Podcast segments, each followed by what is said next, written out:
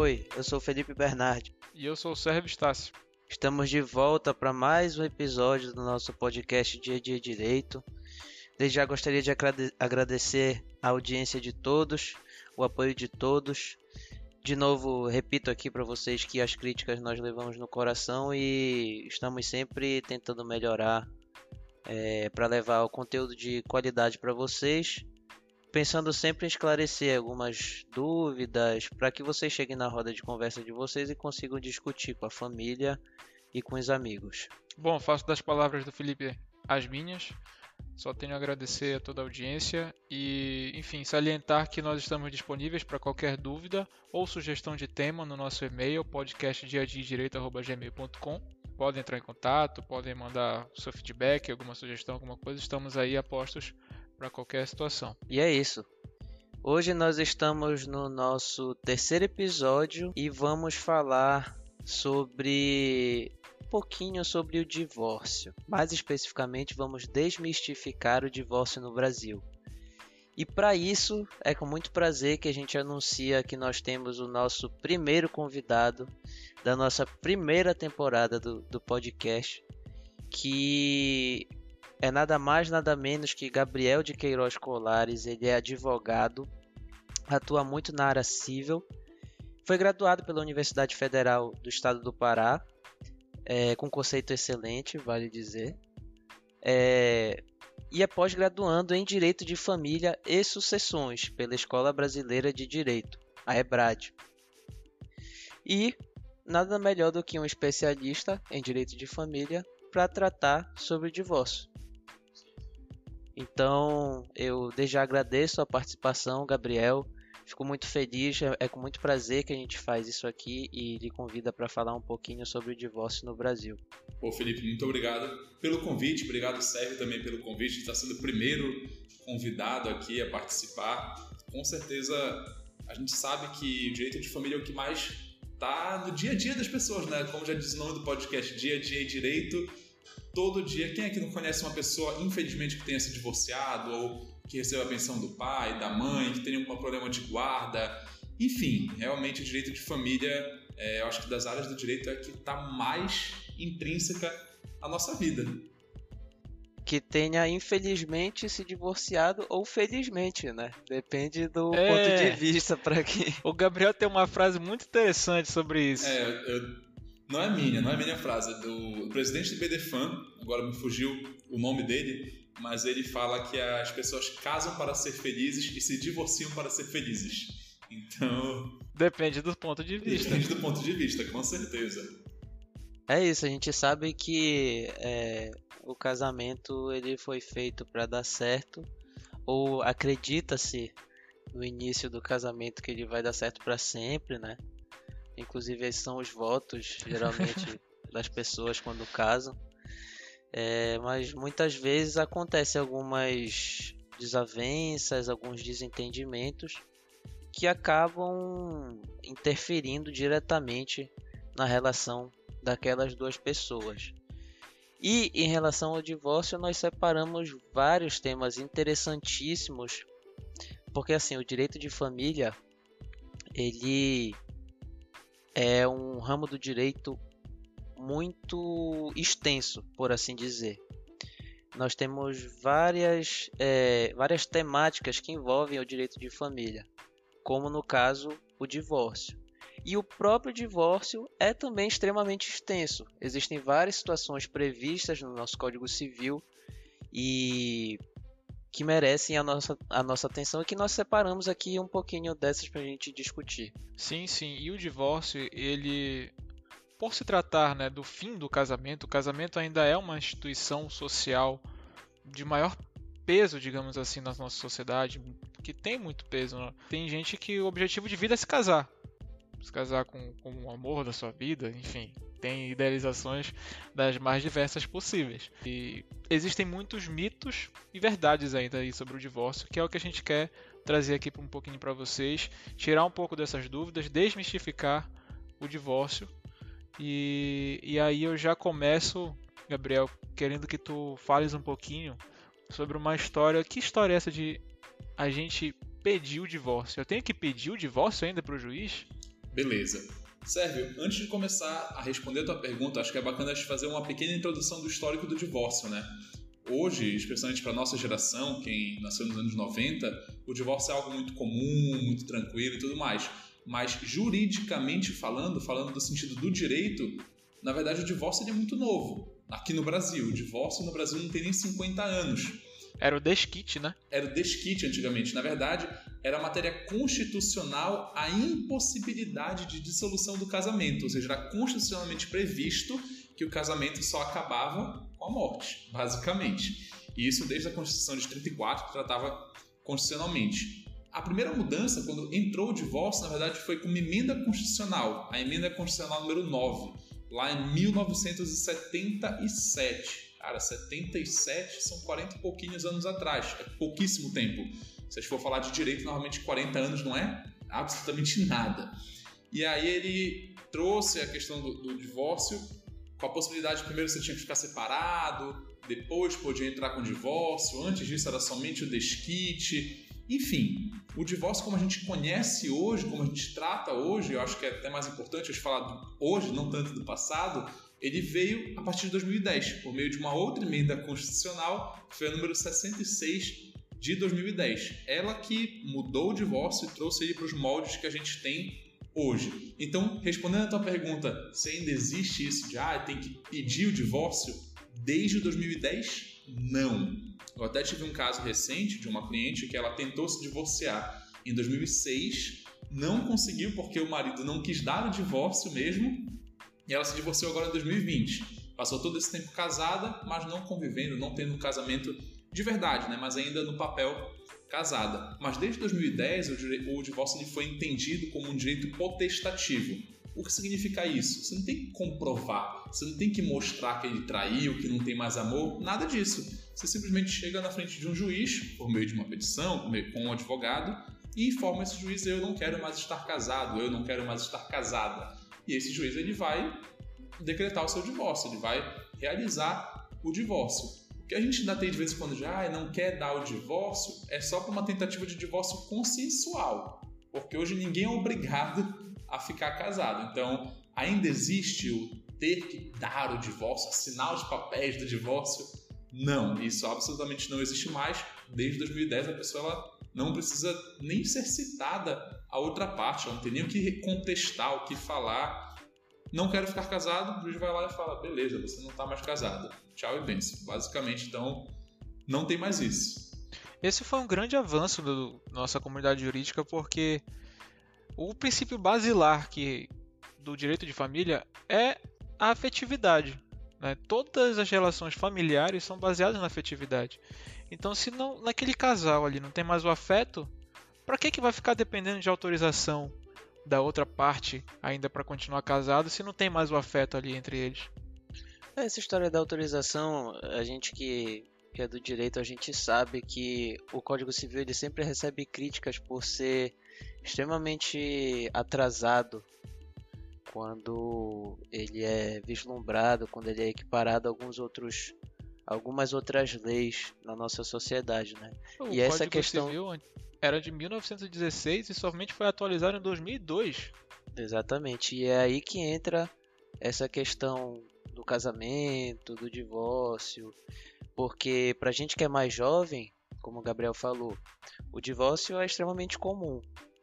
Né? Mas antigamente, e como o Gabriel também falou, há não muito tempo atrás, era visto com maus olhos, vamos dizer assim. E a própria lei, o próprio Código Civil é, incentivava isso de uma certa maneira, não prevendo é, a possibilidade de se, de se divorciar se não houvesse o, a autorização, por assim dizer, do outro. Felipe, muito tempo atrás eu falei que não ia falar muito de história, né? mas eu acho que é muito curioso. Antes existia a possibilidade de divórcio que as pessoas que não queriam mais ficar casadas tentavam era anular o casamento. Eles entravam com uma ação anulatória de casamento, que é uma coisa que hoje em dia nem se vê mais, porque justamente a gente pode se divorciar. E olha a trabalheira. E olha, mas nessa ação de nulidade de casamento, tinha um advogado do Estado, não lembro se era, se era de fato um advogado, mas tinha uma figura do Estado que contestava a ação dos dois cônjuges falando nosso casamento foi nulo, vinha o Estado contestar e se o juiz ele decretasse que o casamento era nulo, o recurso era obrigatório. Então havia o reexame necessário e ia para uma subia para o tribunal analisar. Então na prática eles já sabiam que era uma tentativa de divórcio, digamos assim, e mesmo para anular o casamento, isso nos anos 30, 40, 50, e era super, super, super difícil. Literalmente o cara falava: "Não, vocês ainda se amam, vocês ainda vão ficar casados". O divórcio ainda é possível de ser anulado hoje em dia, né? mas são circunstâncias completamente diferentes e completamente específicas. Inclusive, há ainda a possibilidade de anulação no casamento na Igreja Católica, né? Porque além de uma instituição social, o casamento é uma instituição religiosa também, mas isso daí é matéria para outro episódio. É bom a gente esclarecer que aqui a gente está tratando de leis, né? Então do direito leis, civil. o que eu quero dizer, não são leis religiosas. Isso. não são leis de religião, são leis, é, é mais precisamente Código Civil. Então tudo que a gente falar aqui é, é em relação a essa, a essa previsão que nós temos. E aí eu destaquei aqui um ponto importante da tua fala introdutória, que é a questão da possibilidade que nós temos hoje que qualquer um tem hoje de se divorciar extrajudicialmente. Ou, como na, nas tuas palavras tu usaste, consensualmente. Então, eu queria que tu explicasses pra gente quais seriam as vantagens, quais seriam as desvantagens, é, como fica a questão da guarda de uma criança, por exemplo? Se é melhor, se é pior, se esse divórcio seja feito consensualmente ou seja feito judicialmente? É, é bem bacana a tua fala, porque na verdade isso gera um pouquinho de confusão. O divórcio em si hoje no Brasil, a gente pode dizer que tem três maneiras de fazer: o divórcio extrajudicial, que é consensual, o divórcio consensual judicial que ele é em acordo e como um acordo mais vai para a justiça, e o divórcio litigioso, que é realmente não tem nenhum acordo, é a briga, a confusão mesmo. E, bom, é, até mesmo essa questão do divórcio extrajudicial, que é feito em cartório, ele foi alvo de muitas críticas por parte dos estudantes de direito, doutrinadores, falando que isso reforça a liquidez da nossa sociedade hoje, que é tudo muito fácil casar, divorciar, e realmente é. Divórcio extrajudicial, para quem quer se divorciar, é uma maravilha. E se você chegar no seu advogado hoje, em 15 dias, 20 dias dá para estar tá divorciado. Literalmente assim é muito simples, muito mais rápido. E ele tem uns requisitos que são basicamente não ter filhos, na verdade não ter nenhum dependente é, incapaz, ou seja, se os filhos forem maiores de idade, não tem problema, se nenhum tiver deficiência, não tem problema, e estar de pleno e comum acordo. E aí você pode ir no cartório com o advogado, normalmente é obrigatória a presença de um advogado ou defensor público para qualquer uma dessas formas de divórcio, seja cartório ou justiça. E o cartório é muito barato, é, paga a taxa do cartório, paga os honorários de verdade. É muito barato, é a forma mais barata e mais rápida de se divorciar. Em seguida, a gente vai para o divórcio consensual, consensual judicial. Consensual litigioso é impossível, né? Consensual judicial ele ocorre basicamente quando há um acordo entre as partes, mas tem filhos menores ou incapazes. Por quê? Porque o Ministério Público, que é o fiscal da lei, tem que intervir na ação, tem que ver se estão sendo respeitados os direitos desse incapaz. Dessa, geralmente é uma criança, geralmente 95%, 98% dos casos, a gente está falando de menores de idade.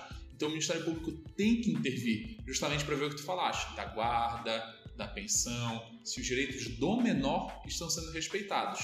Costumam ser rápidos também, até porque é requisito que a petição seja assinada pelos dois cônjuges, pelo marido e mulher, ou marido e marido, ou esposa e esposa, enfim. Porque hoje também a gente tem a possibilidade de casamento homoafetivo 100% é, aceita, aqui no Brasil é bastante pacífico já esse assunto. Há doutrinadores, é claro, que discordam, mas são a minoria da minoria. Então eles entram com o processo juntos o juiz vai analisar, vai fazer audiência, vai ouvir as partes, mas na prática não tem, a não ser que tenha algo muito absurdo ali, numa proposta de acordo, o juiz só vai homologar o divórcio e acabou. Leva alguns meses. O, novamente, Extrajudicial, em cartório, em semanas você resolve. Consensual, na justiça, leva alguns meses. E aí a última opção é o litigioso. É o eu não quero divorciar, eu quero, então eu não vou te dar nada de pensão, eu não vou. O carro fui eu que paguei. Aí entra até na questão do regime de bens. Não sei se, se trataremos hoje aqui ou não, mas enfim. É... O litigioso é quando a gente vê briga nas audiências. Exatamente, litigioso é o que a gente vai ver briga nas audiências. É, é a confusão, é o divórcio que leva anos. Para quem está estudando, para quem está na faculdade ainda de direito, eu sugiro ir numa audiência de família para você ver como é que é o controle do advogado, como é que o advogado tem que se portar para controlar um cliente ou controlar o cliente da outra parte às vezes, né? Sim, não, fora que você entra no aqui no Fórum de Belém, é separado por andar. Primeiro andar são as varas de família, no segundo são as cíveis, no terceiro são as continuações das cíveis, mas tem outras varas lá de direito público, enfim. Aí você vai no segundo andar, normal, um corredor, um prédio comercial normal. Você vai no primeiro andar, tem um posto com três policiais militares ali apostos, preparados para intervir em qualquer situação. Muitas vezes a gente tem que. O juiz tem que mandar eles interferirem lá, porque o negócio. É, infelizmente, direito de família, eu tenho processos é, de clientes meus que a gente já colocou no processo pedindo para ter escolta policial, porque já houve ameaça de morte, já houve. É, enfim, realmente é sempre muito complicado. Quando... São situações delicadas, né? São, cara, são todas são. Qualquer divórcio, por mais simples que seja, a, a gente fala que o divórcio é extrajudicial no cartório. Do jeito que eu falei, parece que é tudo muito simples, muito fácil. Mas é claro que é pesado. Estou falando do, do sentido jurídico. É fácil, é simples mesmo. Mas a pessoa, cara, ele é triste. O, o homem ou a mulher é o final de um sonho, né? É o, é o fim de um sonho, porque ninguém casa para se divorciar. Todo mundo casa querendo ter um, uma vida em conjunto, uma vida feliz. Gabriel, aqui no Pará, a gente tem a figura do juntado. É, a... Doutor, eu, eu sou juntado com uma mulher ali que a gente mora junto, mas a gente não, não é casado, não. A gente é só juntado. Há 15 anos. Ah, é. Há 20 anos. Temos três filhos, três casas. Mas a gente é juntado só, a gente não é casado, entendeu? E aí, Gabriel? Como é que fica o direito dessa pessoa se ela quiser se separar? Então, com a Constituição de 88, a gente teve a figura da união estável. E a união estável em matéria de direito é praticamente tudo igual ao casamento. Tem até doutrinadores que falam que é exatamente igual, que não muda nada, mas não vou me mergulhar aqui nesse tema, mas realmente é 99% é igual. E o regime de bens que se adota para a união estável é o da comunhão parcial, que é isso que eu estou falando coisa difícil. Basicamente é tudo que era seu antes de começar a ser juntado continua sendo seu, mas tudo que você comprou, adquiriu onerosamente, ou seja, você pagou, você trabalhou para conseguir, para conquistar, depois que você se juntou com essa outra pessoa, é dos dois. Então, às vezes nem importa se não foi você quem trabalhou. Digamos que é uma figura, uma coisa muito comum, pegando aí teu exemplo. Então, juntados há 20 anos, a mulher cuida da casa, criou as três crianças e o marido sempre trabalhou aí vai fazer a dissolução de união estável, né, que é equivalente, digamos assim, ao divórcio, porque não houve casamento, então não tem como ter divórcio. A gente vai dissolver a união estável ele fala: Mas eu que trabalhei, eu que comprei essa casa sozinho, eu que comprei essa moto, esse carro, foi o meu dinheiro, ela nunca trabalhou. Cara, claro que ela trabalhou. Se não fosse pela tua esposa, não esposa, né? Se não fosse pela sua companheira, pela sua juntada... Ex-esposa ou esposo, né? É. Se não fosse pela pessoa que você tá ali junto, você não tinha como sair de casa para trabalhar todo dia e ia deixar as três crianças com quem? Então, é, a mulher ela trabalha fora de casa ou ela trabalha em casa, porque cuidar das crianças, cozinhar, preparar a casa, arrumar a casa, é claro que isso é uma visão é, mais antiga, mas que ainda hoje é muito comum da mulher que cuida do lar ela faz o serviço dela, ela faz o trabalho dela. Então não importa se você é o provedor financeiro do lar, no momento de uma separação, de uma dissolução de união estável, de um divórcio, ela tem direito a tudo que foi construído durante o casamento. E mais, existe até a possibilidade de um pedido de pensão dela, não somente das crianças. especificamente, digamos que, por exemplo, um casal de médicos se formaram juntos numa ótima universidade da, da sua cidade, do seu estado, começaram a trabalhar, cada um ganhava basicamente a mesma coisa e começaram a pensar em ter filhos. E aí, nesse ínterim, eles escolhem que a mulher ela vai mudar, vai parar de trabalhar naquele hospital X, vai trabalhar numa prefeitura, que vai trabalhar menos, vai ganhar menos, mas vai cuidar, vai ter tempo para cuidar das crianças. E aí nasce o primeiro filho, nasce o segundo, a mulher ela para de trabalhar para cuidar somente das crianças e o médico está lá, continua trabalhando, ganhando já 80 mil por mês. Enquanto a mulher, que era médica, deixou de trabalhar para se dedicar ao casamento. No momento de uma separação aí, de um divórcio, é totalmente possível que ela peça uma pensão para ele pagar para ela, não para as crianças, porque ela deixou de trabalhar, ela deixou de estar no mercado de trabalho pela família. Eu até fugi da pergunta, desculpa.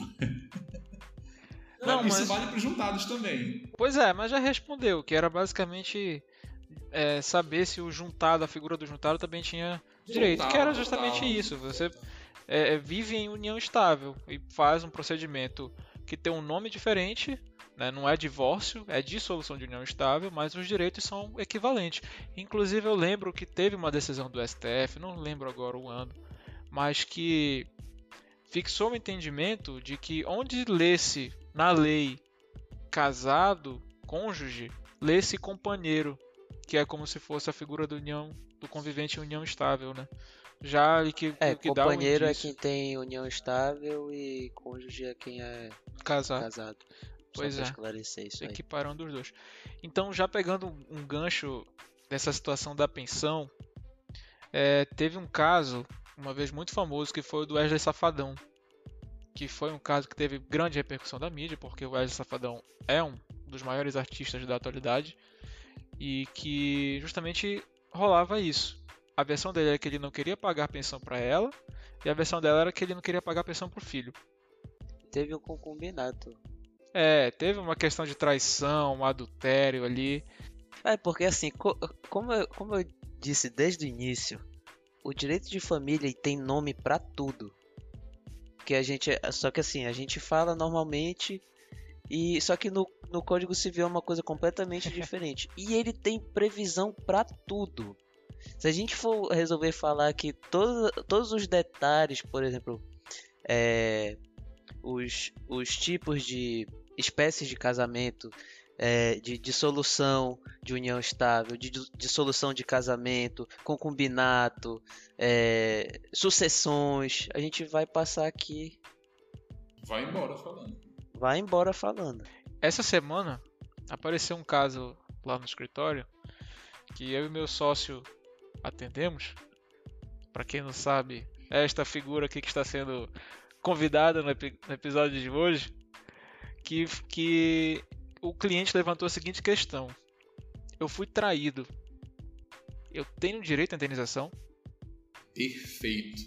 Isso daí, se isso tivesse acontecido nos anos 70, nos anos 90, até começo dos anos 2000, é muito provável que ele tivesse pelo simples fato da traição, porque ele ia ter a culpa da dissolução daquele vínculo matrimonial, ele ia ter a culpa do final do relacionamento, a culpa do divórcio. Hoje em dia, a traição ela não configura mais responsabilidade civil, ou seja, trair não gera dever de indenizar, não gera danos morais via de regra, tá?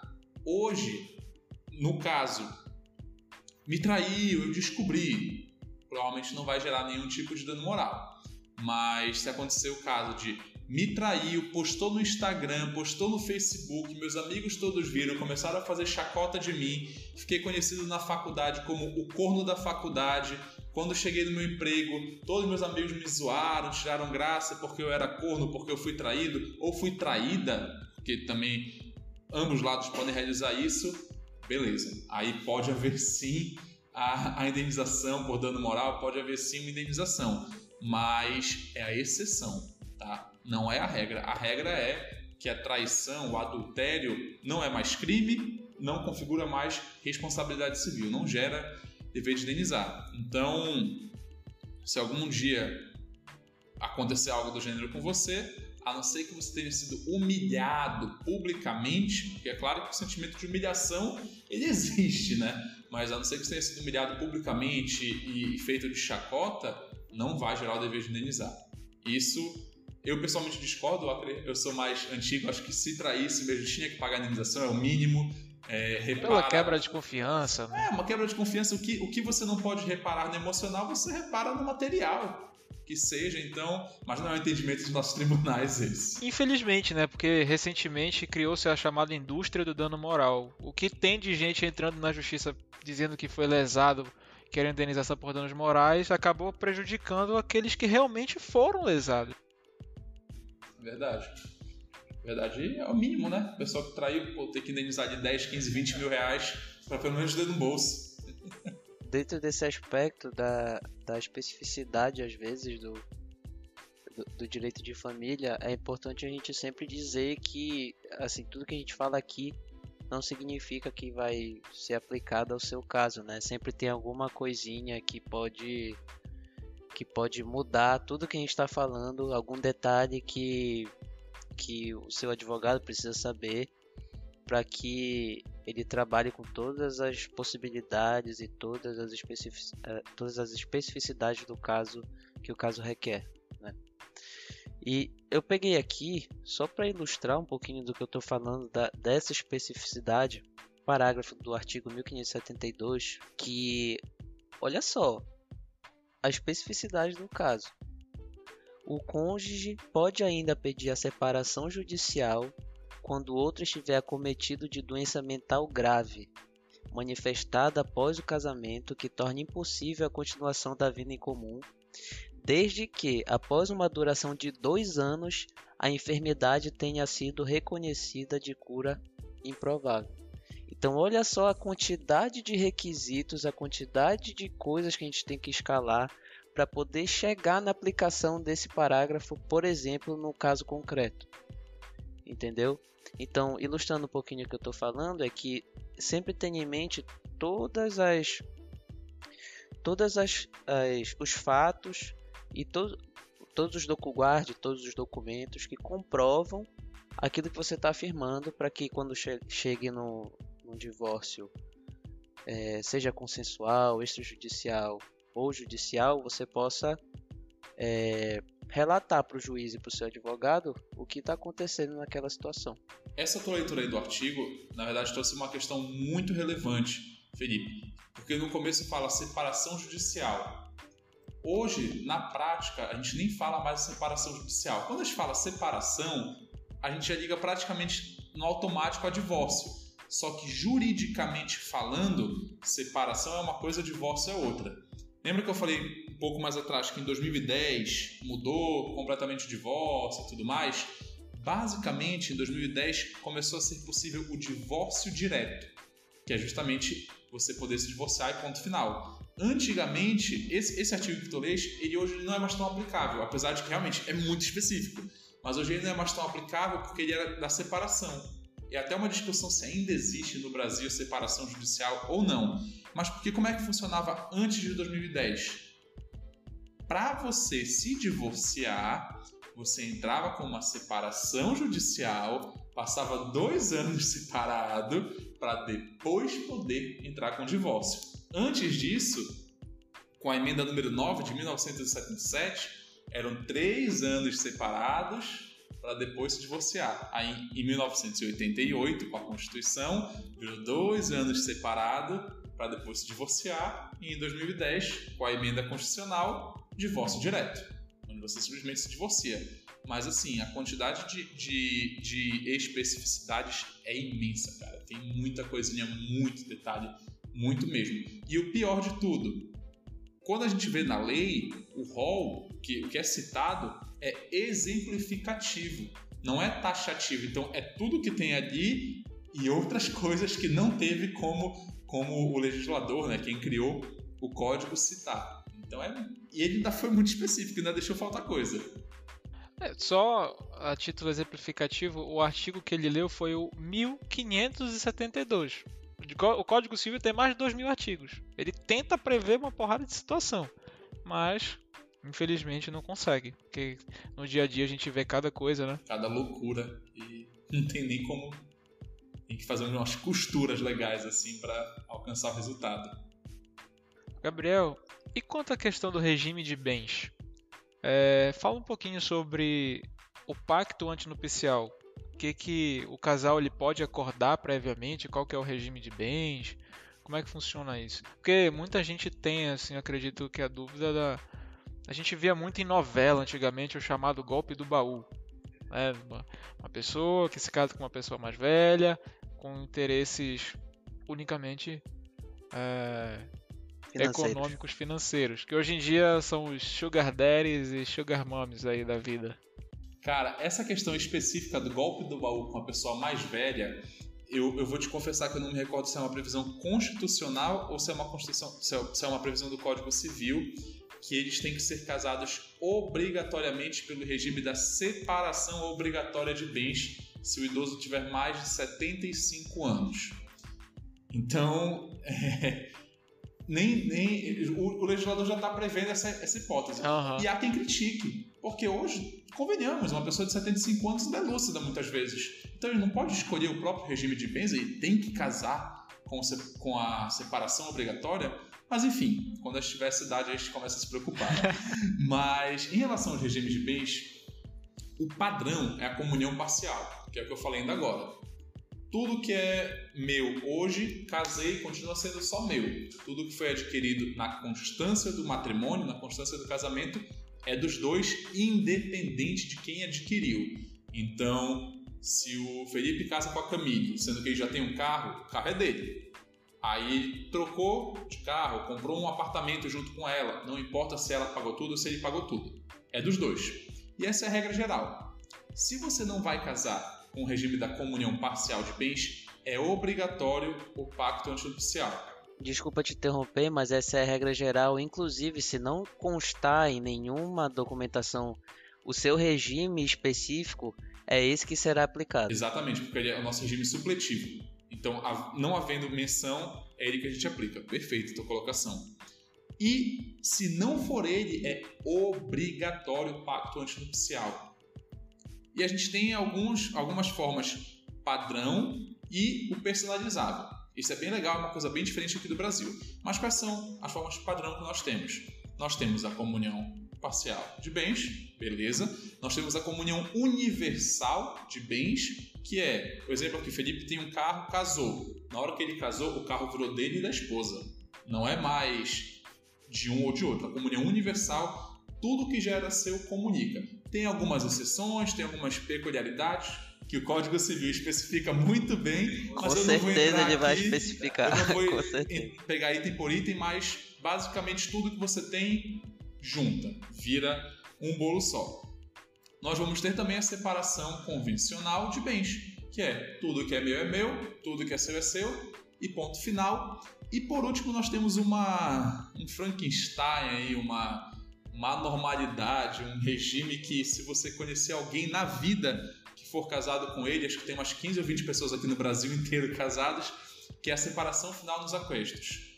Eu não vou adentrar muito porque é um regime muito complexo, na prática é impossível de praticá-lo aqui no Brasil, mas é, é como se durante o casamento eu vou adquirir uma parte é minha, uma parte é nossa, no final faz uma ação matemática é uma confusão. Se você está ouvindo esse podcast, já fica a dica: não case pela separação, pela, pela, pelo regime dos aquestos, tá? Por favor, não case, que é o pior regime que a gente tem. E no Brasil, a gente tem a opção de regime personalizável, que a gente pode personalizar ele por meio do pacto antinupcial. Então, ah, eu soube que em Nova York o regime de casamento é assim assado cozido. Eu posso casar desse jeito aqui no Brasil? Pode. Você faz um pacto antinupcial e importa de lá todos os artigos, traduz, você mesmo traduz, não precisa de tradução juramentada, nada, faz constar no seu pacto antinupcial e você vai estar morando aqui no Brasil, mas com um casamento, digamos assim, com os efeitos iguais aos do, de Nova York, salvo se violar algum direito, alguma lei brasileira, mas na prática não. Então, a gente tem ilimitadas formas de, de, de, de fazer o pacto antinupcial. E é interessante que assim o casamento ganha uma característica mais de contrato mesmo, né? A gente Sim. vê em contratos, por exemplo, de, sei lá, compra e venda, assim. é, mas o casamento não deixa de ser. É um contrato formal especial. Ele não deixa de ser um contrato. Na minha visão, claro. Não uma verdade absoluta. É. Fora a questão social da figura do casamento, que é uma instituição, como eu falei no início. Mas essa questão do pacto, precisa de um advogado para fazer também? Sérvio, não é obrigatório você ter um advogado. Precisa ir no cartório, mas é claro que é muito bom ter um advogado, porque no cartório o, a pessoa que lhe atender lá vai te explicar. Só que ele não vai te explicar com toda calma e com toda cautela que um advogado vai por uma chamada de vídeo ou numa reunião na sala do escritório dele. Então, para elaborar o pacto antinupcial, não é obrigatório o advogado, mas é muito bom que você tenha um, tá?